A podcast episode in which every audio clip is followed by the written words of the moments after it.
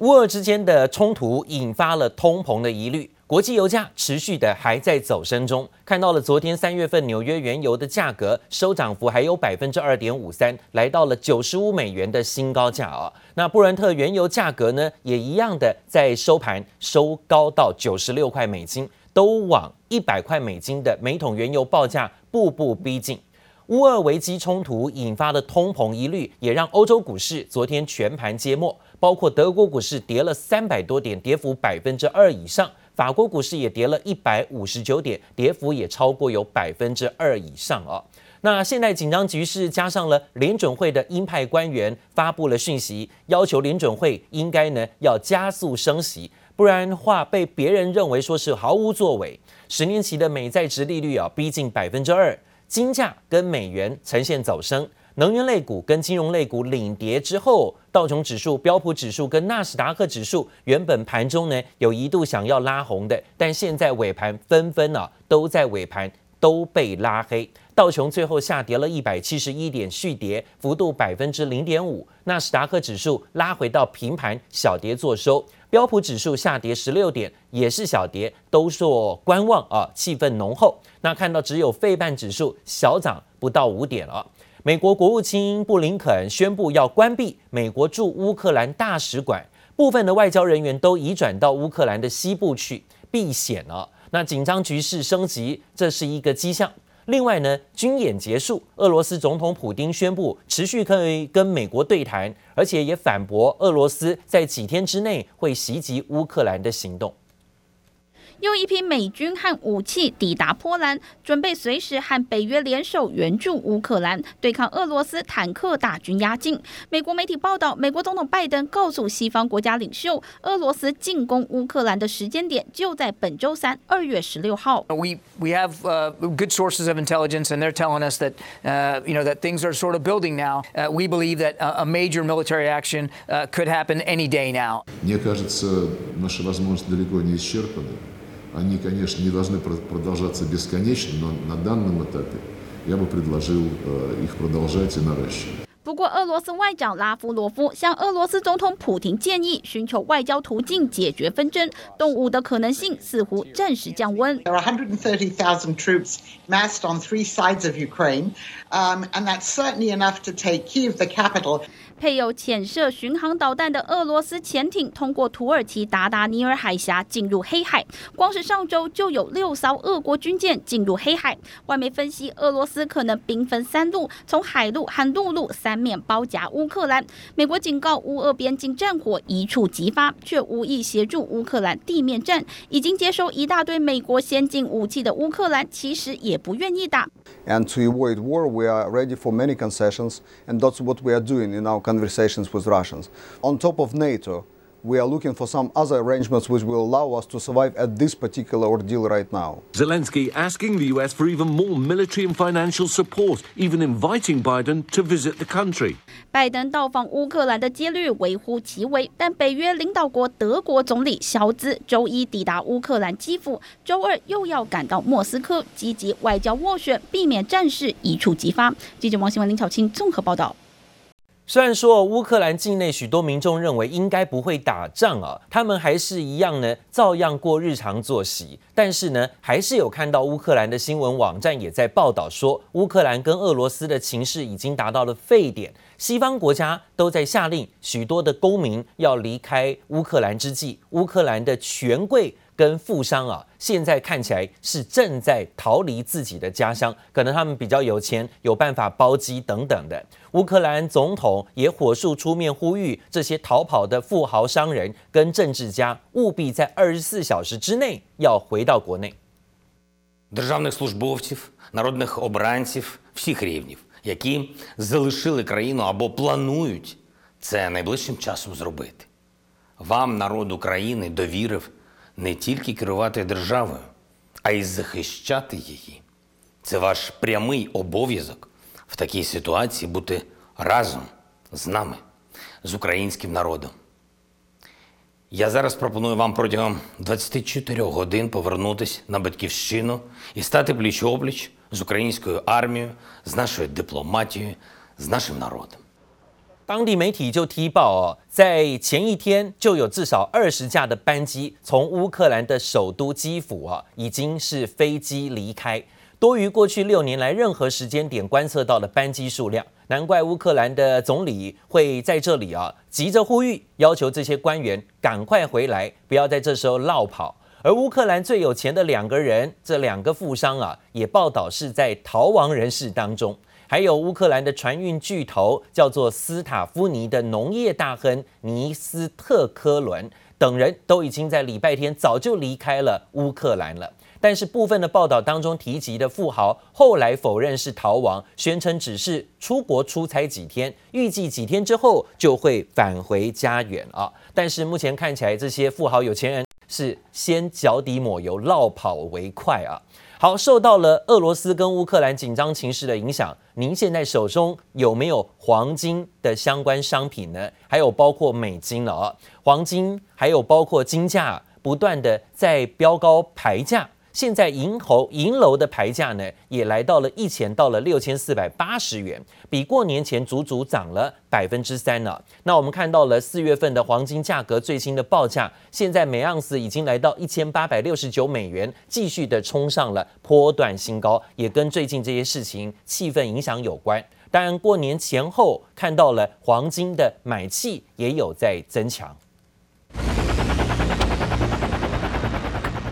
金市牌高价不断跳动，往上攀高。随着乌俄紧张情势一触即发，具有避险性质的黄金买气也跟着爆棚。不过，紧张情势升温，也让金价水涨船高。例如手巧可爱的圣杯项链，过年前的一钱六千两百七十元台币，现在已经涨到六千四百八十元，贵了超过百分之三。因为国际情势的紧张，会觉得金价应该会上涨，所以呢，有一些想要保值的人，他们就会提早买黄金来保值，大概二至三成。避险需求升温，让买金保值更加趋之若鹜，而且纽约期货黄金价格更是连六涨，持续走扬。不过，选择避险商品除了黄金，还有美金。美元指数周一横甩，美股颓势，逆势上涨百分之零点二七，亚币则普遍走弱，日币、韩元小贬超过百分之零点二，就连台币汇价也在开盘后随即掼破二十七点九元关卡，创三个月以来新低。所幸出口商进场抛汇，使得台币中场跌幅收敛，小贬二点七分，收在二十七点八七三元。俄罗斯跟呃那个那个乌克兰之间的一个边境的问题造成的一个紧张，哦，都有助于美金在第二季持续的这个走高，它应该是要回到二十八块以上。哦，因此来讲的话，就是说手边你先前有握有美金的人，哦，倒不是不用急了，这时候呃换回来台币。乌俄风险未消，让持有黄金、美金的投资人成为危机下的获利者，也让双金成为风险之下的避险工具。记者刘福子、车文杰台北采访报道。昨天啊，整个亚洲股市也弥漫着乌俄紧张的压力啊，所以包括台北股市呢，开盘震荡重挫好几百点，外资的部分呢也大卖了超过百亿以上。昨天反而是看到了电子股跟金融的龙头股呢遭到外资的灌压倒地，现在呢也看到外资一卖就是两百零六亿，但是有些个股逆势上扬，像现在受惠于金价上涨的题材，有些黄金、贵金属概念股啊，开盘呈现走高，甚至攻高涨停。能源类股，尤其是绿能、车电的族群，在油价高涨当中呢，也受惠逆势抗跌走升。而货柜三雄也大多维持在利手红盘之上，主要还是靠着营收，还有包括呃运价可能上涨的利多题材带动。乌俄紧张情绪让周一台股像扑通跳水向下震荡，三大法人合计卖超两百三十九点四亿元，外资更是不留情，大举提款超过两百亿。不过投信却趁着危机入市，逆势加码买超十九点八三亿元。过去这种所谓的国际的局势混乱，那通常对国内的一些所谓生技股来讲的话，反而都会吸引到资金的进驻。所以今天可以看到像什么国光生啊、宝林富锦啊这些相关的股票，其实今天表现也都还蛮强的。另外可以留意到，就是说报价受惠的族群，像刚刚提到的油价、金价。危机现身，让基本面好、低本一比的股票成为资金避风港。尤其是金价在乌俄开战威胁下，金价水涨船高，可能涨破每英两一千九百美元。就连黄金概念股加龙周一股价也开高，还直奔涨停，所在十八点六元。市价级涨停追买单超过一千九百张，另一档金一鼎涨幅也超过百分之三。且除了开战的危机之外，还有美国通膨飙高、升息风险，因此也让台股的高值利率概念股备受关注。方用的股票大概有几个类型，也就是说，一个就是类似这种高殖率题材，或者说低本益比的股票，既然业绩获利很好，那股价回到相对合理的区间的话，就会成为法人这个低档买进的一个首选。那当然当中可以看到，今天盘面上像航运族群，我觉得就有这样的一个现象产生。航运族群成为盘面焦点，还有电信和食品类股，也都在地缘风险升温时刻，成为危机入市的瞩目焦点。记者黄朝道龙台北采访报道。好，我们看到了这一次呢，又有啊，这全球恐怕有世界大战的风险压力，来自于乌克兰、俄罗斯之间的紧张关系。美方还有包括北约联盟，现在呢是不是也会掺杂其中，让市场情绪紧张？但金融市场当中却有投资人认为啊，两国是不会真的开打的，甚至呢趁着机会要逢低早进场买点。专家点出，未来一周是观察重点，可以留意包括能源、食品、原物料相关产业，也许分批进场逢低捡便宜。乌俄之间战云密布，但部分投资人却认为两国不至于短兵相接，甚至进而加码乌俄资产，也让对冲基金操作尤其活跃。俄罗斯基金其实从去年来涨幅非常多，主要是受惠于原油的大涨。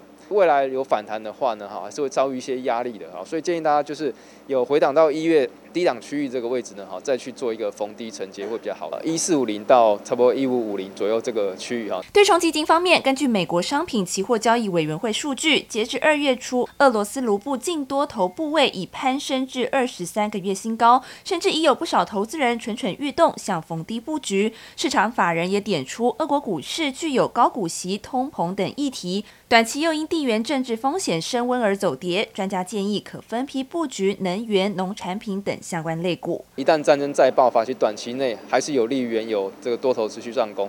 俄罗斯跟乌克兰都是小麦主要产区啊，也是啊一些其他农产品的主要的啊这些产区，所以。